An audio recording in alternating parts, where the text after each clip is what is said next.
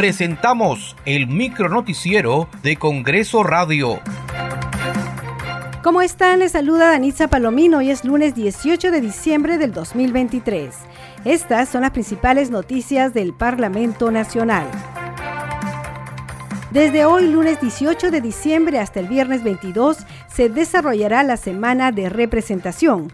Los parlamentarios, en el marco de sus deberes funcionales, tienen la obligación de mantener comunicación con los ciudadanos y las organizaciones sociales con el objeto de conocer sus preocupaciones, necesidades y procesarlas de acuerdo a las normas vigentes.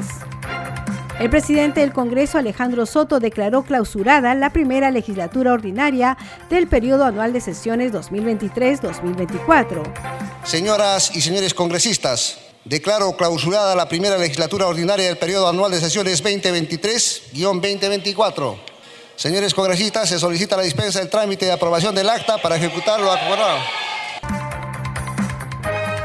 El Pleno de la Representación Nacional aprobó la resolución legislativa del Congreso de la República que delega en la Comisión Permanente la facultad de legislar hasta el 28 de febrero del 2024 ha sido aprobado el proyecto de, resolución legislativa del Congreso porque se delega a la Comisión Permanente la facultad de delegar a partir del día siguiente del término de la primera legislatura ordinaria correspondiente del periodo anual de sesiones 2023-2024 hasta el 28 de febrero del año 2024. El presidente del Congreso, Alejandro Soto, anunció que los integrantes de la Junta Nacional de Justicia serán convocados nuevamente y oportunamente para que se presenten ante la representación nacional a fin de que ejerzan su derecho de defensa ante la moción de orden del día número 9525 que plantea la remoción de sus cargos. La decisión se adoptó luego de que se diera lectura a dos documentos remitidos por los miembros de la Junta Nacional de Justicia, donde informan en uno de ellos que el magistrado Guillermo Tomberry está hospitalizado desde el 13 de noviembre y en otro donde piden que se les precise los cargos que se les imputa y ser citados nuevamente.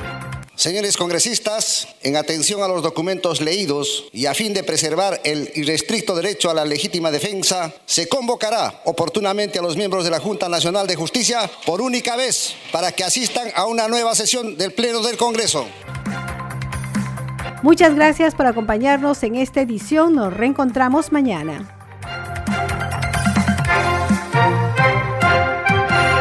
Hasta aquí el micronoticiero de Congreso Radio, una producción de la Oficina de Comunicaciones del Congreso de la República.